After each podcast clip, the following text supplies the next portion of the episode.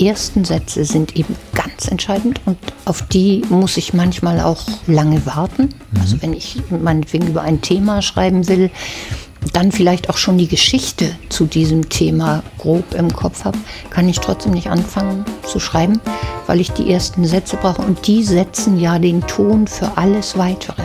Kirsten Beue schreibt Bücher für Kinder und Jugendliche. Wie das geht, erzählt sie heute im Podcast. Schön, dass Sie zuhören. Aufwacher. News aus Bonn und der Region, NRW und dem Rest der Welt mit einer neuen Episode der Döbler-Dialoge. Döbler, das bin ich, Moritz Döbler, Chefredakteur der Rheinischen Post. Und ich interviewe hier im Aufwacher-Podcast alle paar Wochen Menschen, die spannende Dinge tun. Was Kirsten Beue tut, gehört vielleicht zum Spannendsten, was man überhaupt tun kann. Geschichten erzählen, vor allem für Kinder und Jugendliche. Wir haben uns in Hamburg getroffen, dort ist sie geboren und aufgewachsen, in der Nähe lebt und arbeitet sie. Auch mir hat sie Geschichten erzählt, die Geschichten ihres Lebens wie es war, als sie Lehrerin an einer Brennpunktschule war, wie es war, als sie ihren Sohn adoptiert hat, und wie es war, als sie mit ihrer Mutter die Gedenkstätte Buchenwald besucht hat und ihre Mutter endlich ihr Schweigen über die Nazizeit brach. Diese Geschichten hören Sie jetzt. Wenn Ihnen gefällt, was Sie hören, erzählen Sie es gerne weiter. Vielen Dank. Ich habe nicht alle Ihre Bücher gelesen, das wäre auch ein bisschen viel verlangt. Es sind weit über 100, ja. Aber das jüngste Buch endet, wenn ich es richtig sehe, mit dem Satz, alles ist anders. Und wer weiß, vielleicht wird wirklich alles gut. Das ist ja so ein, ein starkes Gefühl von Zuversicht. Ist das etwas, was Sie immer transportieren wollen, was Ihnen Natur angeboren ist, was Sie kultivieren? Also wie, wie kommt die Zuversicht in Ihre Bücher? Hm.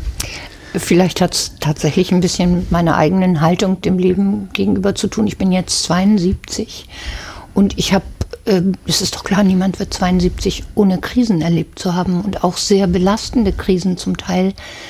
Und, ähm, Sie meinen persönlich? Persönliche, ja. natürlich, ja. Mhm. Ähm, und ich habe dann doch auch immer wieder erlebt, dass man da rauskommt und dass vielleicht sogar sich daraus irgendwas ergibt, was einen weiterbringt. Und ähm, ich denke, das prägt dann mhm. auch so eine Haltung. Außerdem glaube ich, dass in Büchern das hilfreich sein kann. Also ich glaube, in Büchern für Kinder brauchen mhm. sie das am Ende. Sie brauchen nicht unbedingt ein Happy End. Es gibt Bücher auch für Kinder, da ist ein Happy End nicht angemessen, aber eine Hoffnung muss mhm. am Schluss sein. Und bei Büchern für Jugendliche ist das nicht ganz so entscheidend. Ich denke, die können sich schon sehr intensiv mit Themen auseinandersetzen, auch mehr aushalten und dann selbst weiterdenken. Aber auch da finde ich es ähm, schön, wenn man Zuversicht mit auf den Weg geben kann. Allerdings eine realistische Zuversicht. Sie haben eben gesagt, in einem Leben lernt man, dass auch persönliche Krisen dazu führen, dass man gestärkt mit neuer Zuversicht daraus geht. Ich habe begriffen, dass Sie so ungefähr ein Jahrzehnt in Rahlstedt unterrichtet haben im Gymnasium und sich dann entschieden haben, an den Mümmelmannsberg zu gehen. Mhm. Wer Hamburg ein bisschen kennt, weiß, das ist sozusagen oder war jedenfalls damals der Brennpunkt überhaupt. Mhm. Warum haben Sie das gemacht? Was hat Sie bewogen, das zu tun? Naja, ich hatte erstmal hatte ich das Gefühl, das hier ist nicht das ganze Leben. Also das an diesem Gymnasium, an dem die Schüler und Schülerinnen toll waren. Mhm. Also das war eine Freude, die zu unterrichten. Aber mir war schon klar, dass das nicht alles ist. Vielleicht auch ein bisschen, weil ich selbst in Billstedt aufgewachsen bin. Das ist der Mümmelmannsberg angrenzende soziale Brennpunkt. Bin aber ins Gymnasium gegangen. Bin also mit den Kindern, die eher schwierige Verhältnisse hatten, gar nicht in Kontakt gekommen. Also ich war dann zwei Stadtteile weiter in der Schule. Und im Konfirmandenunterricht bin ich diesen Kindern, Jugendlichen zum ersten Mal begegnet. Und sie waren mir fremd. Sie waren mir unendlich fremd. Was war das Fremde da? Es ist schwer zu erklären. Ähm, das Bildungsniveau oder ja, das, das gesamte, das gesamte Verhalten, das Verhalten in diesen, äh, in diesen Konfirmationsstunden mhm. und so. Und ich habe mich dann ganz, ganz schnell ähm, mit einem anderen Mädchen zusammengetan. Das ging zur Realschule, wie wir hinterher feststellen. Das wussten wir ja vorher gar nicht, aber mhm. wir fanden uns blitzschnell. Und darüber habe ich später immer nachgedacht und habe gedacht, wie furchtbar ist es, wenn die Kinder so seg also segregiert sind. Mhm. Und ähm, meine Hoffnung war eine Gesamtschule. Ich habe dann ja eine Versuchsgesamtschule gewechselt. Eine Gesamtschule kann das verhindern. Also äh, sie lernen dann alle gegenseitig voneinander. in der Theorie war das in der Praxis auch in, so? Ich glaube bis zum gewissen Grad tatsächlich mhm. auch. Also ist ja sehr umstritten. Ne? Das ist ja ein zentraler Streitpunkt, politischer Streitpunkt. Ja, ich weiß, ne? ich weiß. Aber meine Erfahrung war zunächst mal, dass es mir, nachdem ich dachte, ich habe so viel Erfahrung als Lehrerin und auch mit sogenannten schwierigen Klassen und so, ähm, es ganz, ganz schwierig gefunden habe, überhaupt den richtigen Zugang zu diesen Kindern zu finden und dazu, ähm, wie man mit ihnen umgehen muss. Das war anders als wie, am Gymnasium. War, wie, inwiefern war es anders? Naja, am Gymnasium hatten sie mit lauter Kindern zu tun, mit gewissen Ausnahmen und in der Pubertät gibt es sowieso immer Ausnahmen, ähm, die aber ja äh, einen gewissen Bildungsanspruch schon hatten. Den brachten sie von zu Hause mit und den hatten sie auch internalisiert mhm. und da wollten sie auch ihre Eltern zufriedenstellen und vielfach hatten sie ja auch ein, ein ehrliches, echtes Interesse. Ähm, an der Gesamtschule hatte ich dann mit Kindern zu tun, die das ja von zu Hause zum großen Teil überhaupt nicht mitgekriegt hatten und die sich auch längst aufgegeben hatten. Das ist was, was wir ganz häufig unterschätzen, denke ich, im Umgang mit Kindern. Das erlebe ich an äh, Schulen in benachteiligten Stadtteilen, gerade an Grundschulen, wo ich das besonders erschreckend finde, auch schon. Da haben sie es mit Kindern zu tun, die haben die Erfahrung gemacht, für mich ist das alles nichts. Mhm. Ich das kriege ich sowieso nicht hin. Und ist auch nicht so schlimm, dass ich das nicht hinkriege. Weil, also, meine Eltern kriegen auch Hartz IV oder mhm. so, ne, die. Und ähm, das ist ja ganz, das ist ganz, ganz erschreckend und ich denke, da muss ganz viel passieren, dass diese Kinder nicht so früh sich selbst aufgeben. Und solche Kinder habe ich da eben erlebt. Sie haben ja den Schuldienst aufgegeben, ähm, weil Sie ein Kind adoptieren wollten. Das Jugendamt sagte, können Sie gerne machen, aber Sie können nicht beides gleichzeitig machen. Richtig? Das habe ich mehrfach irgendwo ja, ich hatte das Kind schon okay. und wollte wieder anfangen zu ah, arbeiten ah, okay. nach der Familienpause. Das war meine Frage, ob Sie wieder, ob Sie das gerne weitergemacht hätten. Ja, natürlich. Also ich war ja wirklich. War das nicht unheimlich ermüdend, dass man sagt, so jetzt reicht's auch? Aber es sind ja immer wieder neue Kinder, mit denen sie ja. zu tun haben. Und ähm, äh, die bringen alle ihre eigene Geschichte mit. Ja. Und je länger sie sowas machen, desto mehr Kompetenzen entwickeln sie ja auch und können ganz anders mit Schwierigkeiten umgehen und so weiter. Und ähm, ich habe diesen Beruf wirklich geliebt mhm. und war deshalb auch vollkommen erschüttert, als mir dann gesagt wurde, ähm, ich dürfte das nicht weitermachen. Sie müssen ja, wenn Sie Kinder adoptieren, ich vermute, das wird heute nicht anders sein, zunächst mal einen langen Bericht schreiben und auch schreiben, wie Sie sich das gemeinsame Leben vorstellen.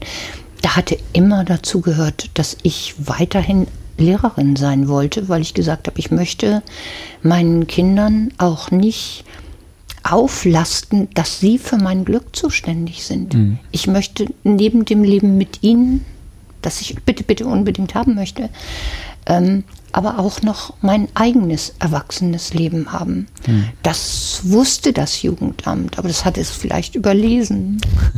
Sie haben später noch ein Kind adoptiert, glaube ich. Ja. Ne? Mhm. Und dann war also klar, Sie dürfen nicht mehr zurück in den Schuldienst, jedenfalls nicht beides. Und dann haben Sie angefangen, das erste Buch zu schreiben. Mhm. Und dieser Moment interessiert mich. Also mhm. haben Sie gesagt, ich bin jetzt Kinderbuchautorin, jetzt geht's los? Oder wie, wie hat es funktioniert? Also so viel Selbstvertrauen hatte ich dann doch nicht.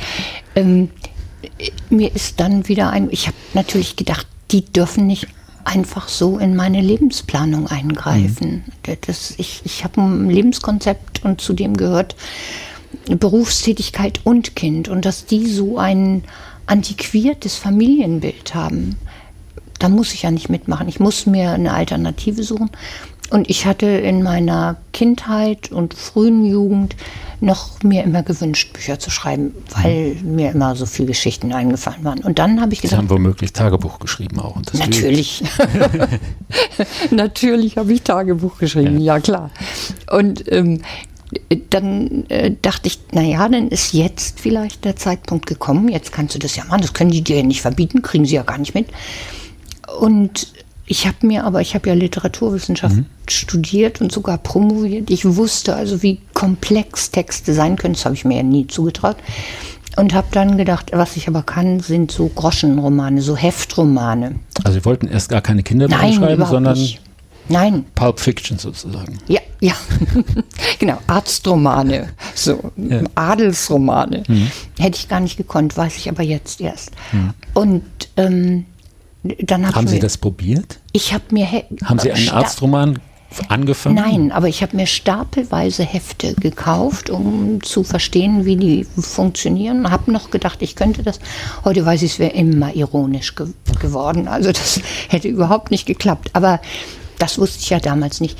Und äh, gleichzeitig ist mir durch den Kopf gegangen, ähm, äh, welche, also un, unser Sohn war da ja noch sehr klein und ähm, schwarz. Und ich habe mir immer die Frage gestellt, wie ist das Leben in einer weißen Gesellschaft mit weißen Eltern für ein schwarzes Kind? Und ich denke, diese Kombination aus einerseits ähm, meinem Gehirn wieder zu erlauben, in Richtung Schreiben zu mhm. denken und andererseits dieser persönlichen Frage, die hat eben dazu geführt, dass, und das ist wirklich wahr, das ist ja eine schöne Anekdote, aber eine, die stimmt, ähm, dass ich meinen Sohn gefüttert habe und hatte plötzlich die ersten Sätze fürs erste Kinderbuch im Kopf. Und das waren eben diese. Den Anfang quasi. Oder, ja, oder ja, ja. irgendwelche Sätze. Die ersten, die, die genau. Anfangssätze, genau. Und das war natürlich ein Buch über so ein Kind, das aber schon sehr viel älter war. Das heißt, alles, was ich da erzähle, ist äh, nicht autobiografisch so in diesem Buch. Mein Sohn war viel kleiner als der Junge in dem Buch. Mhm. Und so bin ich dazu gekommen. Und mein, mein großes Glück, das hätte ganz anders laufen können, mein großes Glück war, dass das Thema Adoption damals im Kinderbuchbereich nicht eine absolute Lücke, aber fast eine Lücke war. Und das wussten Verlage. Und so, deshalb konnte ich das sofort unterbringen. Das hätte beim anderen Thema anders laufen können. Und damit war ich ermutigt und habe dann weitergeschrieben. Ich habe mal gehört von einem Schriftsteller, der sagt, was man für ein Buch zu schreiben braucht, ist 1% Inspiration, 99% Transpiration, also Schweiß, Arbeit. Wie ist das bei Ihnen? Naja, also 1 zu 99 ist es wahrscheinlich nicht. Okay. Nee, also ich, ich würde eher auf 50-50 äh, tippen, weil wenn die Inspiration nicht vernünftig ist, dann ähm, hilft ihnen auch die Transpiration nicht. Also, mhm. aber natürlich glaube ich, sie brauchen ein sehr gutes Beharrungsvermögen. Also es macht ja nicht immer nur Freude zu schreiben. Der eigentliche Schreibprozess hm. macht Freude. Das ist so Wann findet das bei Ihnen statt? Morgens. Ich Von bis ungefähr? Kann ich nicht so genau sagen. Aber also ich stehe in der Regel spätestens um 7 Uhr auf und äh, fange dann relativ schnell an. Sie schreiben am Computer? Ja. Haben Sie früher an der Schreibmaschine geschrieben oder mit Hand? Äh, handschriftlich und dann abgetippt, aber mhm. sobald es dann möglich war, habe ich mhm. dann gewechselt und finde das übrigens eine großartige Möglichkeit. Ich weiß, es gibt viele Kollegen und Kolleginnen, die sagen Nein und mit der Hand mhm. ist, glaube ich, auch eine andere, ein anderer äh, neurologischer Prozess, der da abläuft. Aber ich finde die Möglichkeiten, die man hat, was das Umstellen betrifft, was das Ergänzen, was das Korrigieren betrifft, die sind ja grandios wenn man mhm. direkt mit dem Computer schreibt. Sie haben eben von den ersten Sätzen gesprochen, die Sie bei dem ersten Buch dann im Kopf hatten. Ich unterrichte ab und zu an Journalistenschulen und ich verwende sehr viel Zeit auf diesen ersten Satz, weil ich denke, der gibt halt die Richtung vor. Da entscheidest genau. du, in welche Richtung du marschierst. Wenn Sie also die ersten Sätze haben, Schreiben Sie dann in einem durch oder kehren Sie immer wieder zurück? Wie funktioniert es? Ganz unterschiedlich. Aber ich finde ganz wichtig, was Sie eben gesagt haben. Ich denke, die ersten Sätze sind eben ganz entscheidend und auf die muss ich manchmal auch äh, lange warten. Mhm. Also wenn ich meinetwegen über ein Thema schreiben will, dann vielleicht auch schon die Geschichte zu diesem Thema grob im Kopf habe, kann ich trotzdem nicht anfangen zu schreiben, weil ich die ersten Sätze brauche. Und die setzen ja den Ton für alles Weitere. Also wenn Sie die ersten Sätze geschrieben haben, dann haben Sie damit ganz weitreichende Entscheidungen getroffen. Und deshalb ähm, ja, muss ich immer darauf warten. Ich schreibe ähm, in der Regel relativ kontinuierlich. Manchmal gibt es Phasen, da hakt es. Ich glaube, das gibt es wahrscheinlich bei jedem. Es gibt ja Punkte, an denen man feststellt, dass irgendetwas nicht so geschrieben werden kann, wie man es geplant hat. Mhm. Einfach weil man ja auch erst im endgültigen Schreibprozess so konkret ist, ähm, dass man Dinge erfährt, die man in der Planungsphase, als es ja noch einigermaßen abstrakt war, gar nicht wissen konnte. Und ähm, dann hat man damit neue Weichen gestellt und es geht vielleicht nicht einfach so weiter, wie es geplant war.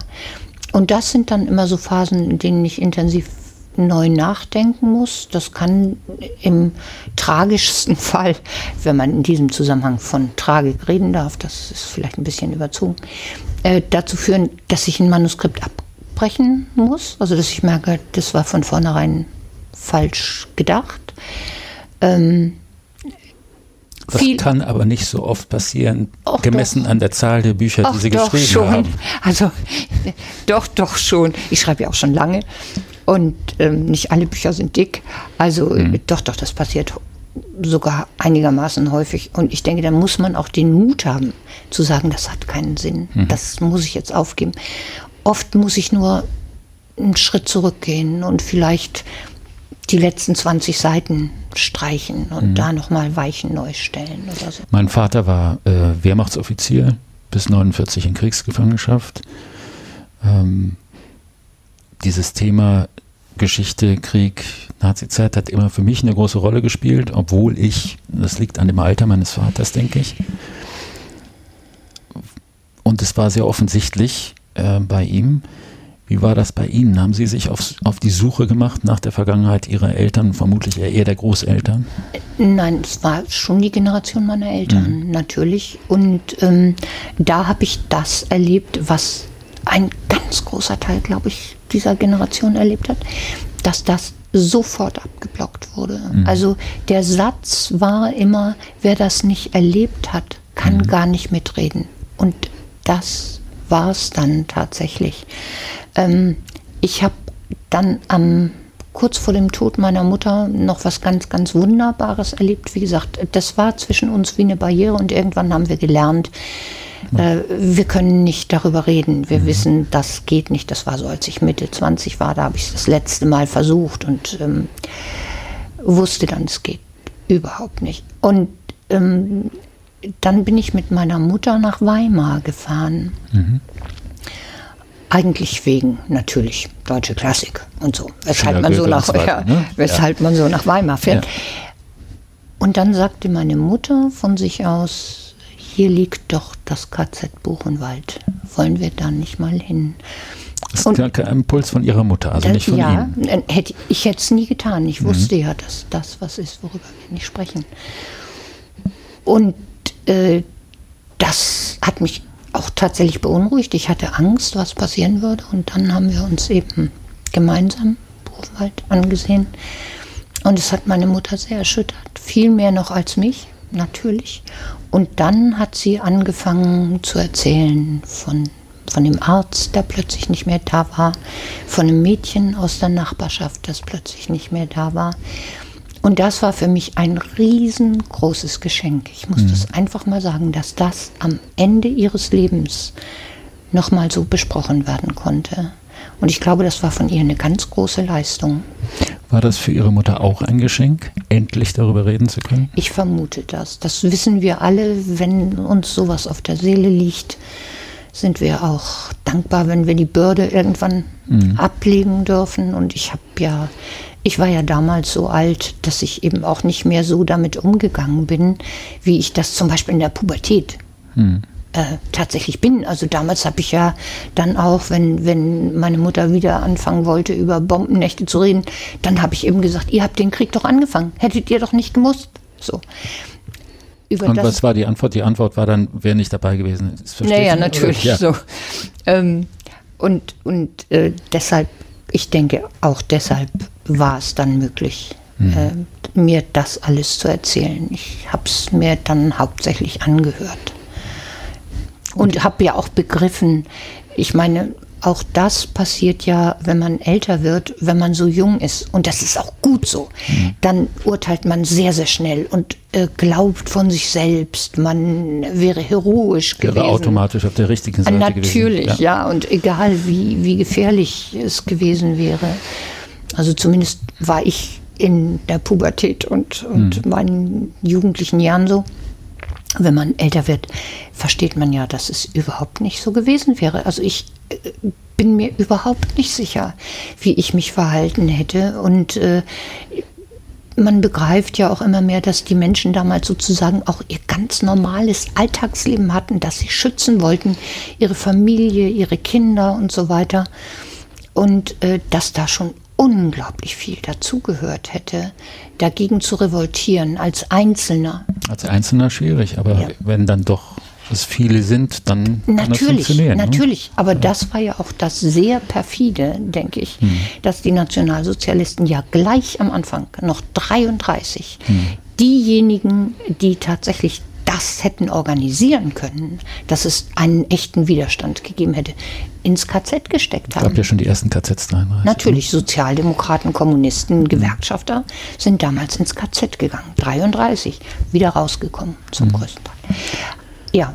Sie haben beschrieben, wie Ihre Mutter sich kurz vor ihrem Lebensende geöffnet hat. Wie war das bei Ihrem Vater? Hat der sich irgendwann Ihnen gegenüber geöffnet? Oder der nicht? war da lange tot und mhm. ähm, der hat nie darüber gesprochen. Deshalb weiß ich auch nicht, was äh, er erlebt hat. Also mhm. das wären ja die Kriegserlebnisse gewesen. Er war im Krieg auch. Er war im Krieg und ähm, wir haben ja lange der Illusion angehangen bis in die frühen 70er Jahre, dass die deutsche Wehrmacht. Und stolze Wehrmacht, preußisches Offiziersethos genau. und so. Ne? Deutsche Wehrmacht ist sauber ja. geblieben. Es war nur die SS die all die Verbrechen begangen hat. Und dann gab es ja äh, hier in Hamburg die, die Wehrmachtsausstellung. Die große Wehrmachtsausstellung, die mit diesem Mythos aufgeräumt vollständig hat. aufgeräumt hat. Genau. Und es hätte natürlich auch niemals ohne die Unterstützung der Wehrmacht alles so laufen mhm. können, wie es gelaufen ist. Übrigens sehen wir interessanter und schrecklicherweise jetzt in der Ukraine ja tatsächlich, was so ein Krieg mit Menschen macht, mit den Soldaten macht, welche Verrohung da schon nach ganz kurzer Zeit ansetzt, wenn wir zum Beispiel an die Massengräber in Bucha und anderen Orten denken. Ganz offensichtlich äh, haben die Soldaten sich da auch nicht nur auf das beschränkt, was man vielleicht mhm. dann eben so akzeptieren könnte, sondern ähm, haben Zivilisten ermordet, zum Teil gefoltert und ähm, vielleicht ist es ganz spannend, sich mal zu fragen, ob das nicht tatsächlich eine regelmäßige Konsequenz von Kriegen ist. Also dass dieses Soldatentum solchen Menschen, die vielleicht leichter dazu neigen, überhaupt erst die Chance gibt, Grausamkeiten auszuleben. Sie sprechen über toxische Männlichkeit. Auch das.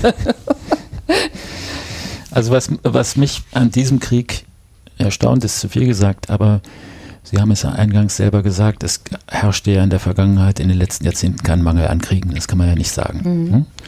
Und auch wenn man an den Bosnienkrieg zurückdenkt, wo ich als Reporter äh, war, mhm. der hat Jahre gedauert. Und natürlich sind da ganz unmenschliche Taten verübt worden, aber zunächst mal einigermaßen weg von der Weltöffentlichkeit. Es hat Jahre gedauert. Und jetzt haben wir hier einen Krieg, der einige Wochen, vielleicht einige Monate dauert. Und es ist sehr präsent, auch die Taten von Butcher, die Sie beschrieben haben. Ich habe das Gefühl, die Geschwindigkeit ist ganz mhm. anders. Mhm. Ähm, Aber der Krieg selbst ist nicht anders. Also offenbar reagieren wir auch ganz anders in einer Zeit der sozialen Medien. Mhm. Ist das gut oder schlecht? Krieg ist immer schlecht. Also ich denke da. Diese Geschwindigkeit, äh, ja, ja. auch diese vollkommene Medialität. Ähm, möchte ich nicht entscheiden müssen. Aber ich finde es unglaublich spannend, wenn wir zum Beispiel jetzt sehen, wie präsent Zelensky ähm, mhm, genau. Überall ja. ist. Also nicht nur bei uns in den Medien, sondern in den Parlamenten. Zu den Parlamenten in Kanada, genau, überall. Genau. Hm? Und das verändert natürlich Kriegsverläufe. Das mhm. ist ganz klar. Das gibt äh, ähm, also ich denke, die Nationen, die nicht selbst involviert sind, werden auf diese Weise natürlich viel stärker involviert, als das früher der Fall war. Und das bewirkt diese Beschleunigung, von der Sie sprechen. Mhm. Also auch wenn wir nur an die Entscheidungen der deutschen Politik denken, wie rasant sich das da tatsächlich entwickelt hat. Also was ich wichtig finde, ist tatsächlich, dass wir viel mehr Informationen bekommen, als wir damals bekommen haben. Wir haben doch, Sie reden vom Bosnienkrieg, was haben wir denn da hier wahrgenommen als äh, normale, in Anführungszeichen, Bevölkerung? Äh, wie stark waren wir damit konfrontiert? Wer, damit, äh, wer sich nicht darum kümmern wollte, der musste das nicht. Das ist heute nicht möglich. Mhm. Also jeder Mensch in Deutschland ähm, muss sich in irgendeiner Form mit dem Ukraine-Krieg auseinandersetzen. Und das finde ich auch gut. Ich denke, das ist ein großer Gewinn und äh, führt ja auch zu mehr Gesprächen darüber, aber eben vielleicht auch auf einer fundierteren Grundlage. Wobei wir auch wissen, dass Bilder lügen können. Das ist was, was mich aber tatsächlich auch gefreut hat in den letzten Wochen, dass häufig dann zu irgendwelchen Berichten gesagt wurde, wir können das nicht unabhängig verifizieren. Das erlebe ich das erste Mal bei diesem Krieg, dass es sehr häufig gesagt wird. Und es stimmt natürlich, im Krieg stirbt als erstes die Wahrheit. Beide Seiten verbreiten unterschiedliche Wahrheiten. Und das finde ich eine große Errungenschaft, sage ich als Journalist, dass es immer sehr deutlich gemacht wird. Ne? So geht es mir auch. Ja. Genau so geht es mir auch. Ich würde gerne mal Schritt zurück machen. Wir waren beim Schreiben, beim Unterrichten und Sie sagten, ähm, Sie wollten Familie und Berufstätigkeit unter einen Hut bringen. Mhm. Ist das gelungen? Ja, wenn auch anders, als ich das ähm, ursprünglich geplant hatte ich finde es ja ganz spannend, wenn man das heute sagt, Familie und Berufstätigkeit unter einen Hut bringen, dann sagen die Leute, naja, also was ist das denn? Das ist noch selbstverständlicher, kann ja gar nicht sein. Oder wenn ich Lesungen mache, mhm. dann frage ich die Kinder immer, die wollen ja auch immer wissen, wie ich zum Schreiben gekommen bin. Das ist eine klassische Kinderfrage. Und dann erzähle ich das und dann sage ich immer, können sich mal alle melden, bei denen die Mama arbeitet. Und dann gehen 95 Prozent der Finger in die Luft, wenn nicht mehr. Heute ist es selbstverständlich, mhm. dass man Berufstätigkeit und Kinder ähm, vereinbart. Da sieht man tatsächlich, ähm, ich bin ja historische Optimistin, also nicht geradlinig so, ich glaube, das geht so ein bisschen wie dieser Echtern. Die, die Kurve geht hoch, aber es gibt immer wieder Rückschläge. Genau, quasi, es ist Echter, ne? Echter nachher Springprozession, ja. ist es sozusagen mhm. zwei vorwärts, einer zurück. Aber es geht vorwärts und äh, daran sieht man ja, heute kann sich das niemand mehr vorstellen. Also, mhm. dass, dass äh, jemand jemals geglaubt hat, Mütter müssten zu Hause bleiben. Übrigens ein Erbe des Nationalsozialismus natürlich. Diese Mutter, dieser Mutterkult und dass die Mutter bei den Kindern ja, zu Hause natürlich. zu sein hat. Also, ne? das ist in anderen Ländern, gucken Sie sich Frankreich an mhm. zum Beispiel oder so, ist es ja schon ganz lange nicht mehr so. Ja, ähm, doch, äh, da war natürlich das Schreiben ein großes Glück, weil sich das in allen Phasen tatsächlich ähm, mit ein bisschen Disziplin zugegebenermaßen mhm. mit Kindern vereinbaren ließ. Also äh, zu der Zeit waren ja auch Kita-Plätze noch nicht so ohne weiteres zu haben. Das haben wir ja alle vergessen. Es gab bei weitem nicht ausreichend Kita-Plätze. Und für so jemanden wie mich, der zu Hause war, gab es auch keine. Also da mhm. hieß es dann auch, äh, wieso wörtlich, Sie können doch auch nachts schreiben. Und ähm, konnte ich auch. Aber schön war es nicht. Und auch die, die ähm, Schulzeiten, inzwischen haben die Kinder geregelte Grundschulzeiten. Mhm. Die Mütter können vormittags arbeiten. Das war ja damals nicht so. Wenn sie zwei Kinder hatten, Dann hatte das eine Unterricht von 8 bis 11 und das andere von 10 bis 13 Uhr. Es überschnitt sich gerade mal um eine Schulstunde. Also ähm, da war das noch sehr viel schwieriger, Beruf und äh, Kinder miteinander zu vereinbaren. Das kann man sich heute nicht mehr vorstellen. Wie gesagt, also wir haben einen Wahnsinnssprung nach vorne getan, glaube ich, auch wenn ich manchmal denke, wir sind noch nicht weit genug gesprungen, also da müsste noch einiges passieren. Äh, die Frauen tragen ja immer noch die größte Last, haben wir jetzt wieder in, in den Lockdown-Zeiten. Genau. Äh, aber ich denke, es ist trotzdem in einer vergleichsweise kurzen Zeit viel passiert. Wer Sie schreiben, verändert es ein Schriftsteller oder eine Schriftstellerin? Wie haben Sie sich denn verändert im Verlauf dieser 100 Bücher? Naja, bei jedem anders. Also jedes hat mir ja neue, ähm, hat mir ja neue Dinge vermittelt. Ich denke, ähm, indem Sie schreiben, setzen Sie sich ja mit dem, worüber Sie schreiben, intensivst auseinander. Noch intensiver als es beim Lesen. Vermutlich sind Sie auch sehr viel selbstbewusster, was das Schreiben angeht, als damals am Anfang, oder? Erstaunlicherweise überhaupt nicht. Nee? Das ist was, worauf ich immer noch warte und wo ich inzwischen nach fast 40 Jahren überzeugt bin, das wird auch nicht mehr kommen. Und vielleicht ist es auch gut so. Vielleicht ist es auch gut so. Was ist denn das nächste Buch? Ja, das werde ich jetzt ja nicht verraten. Wir müssen also, ja nicht alles verraten, ein bisschen. Also, na gut. Äh, Im Herbst wird ein Buch erscheinen. Das darf ich, glaube ich, schon verraten, weil der Herbst ist ja nicht mehr fern. Ähm, das wird heißen, Gangster müssen clever sein. Sie merken, das ist was völlig anderes. Das ist ein Krimi, der ist auch ironisch. Ich hoffe, witzig zu lesen. Und ähm, ist in gewisser Weise eine Fortsetzung eines anderen Buches, das heißt Der Junge, der Gedanken lesen konnte und ist ein Friedhofskrimi. Und das spielt unter solchen Jugendlichen wie die, von denen wir vorhin gesprochen haben, nämlich benachteiligten mhm. Jugendlichen. Und das ist mir nach meiner Zeit in Mümmelmannsberg sehr, sehr wichtig gewesen, dass die auch in Kinderbüchern, in Jugendbüchern auftauchen. Wir haben ja eine ganz, ganz mittelschichtige Kinder- und Jugendliteratur. Und deshalb freue ich mich dann immer, wenn ich dazu mal was schreiben kann. Ein Buch für die kleinen Gangster. äh, also ein Buch für die kleinen, nein, also die Gangster sind die großen, aber okay. ähm, ja, es sind schon kleine Rüpel. Hm. Okay.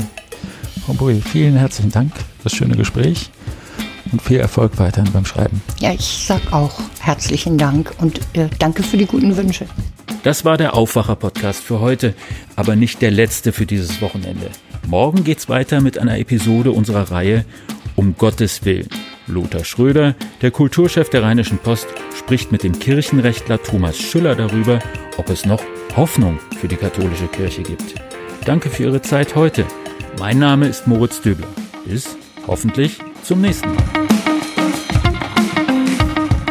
Mehr Nachrichten aus Bonn und der Region gibt's jederzeit beim Generalanzeiger. Schaut vorbei auf ga.de.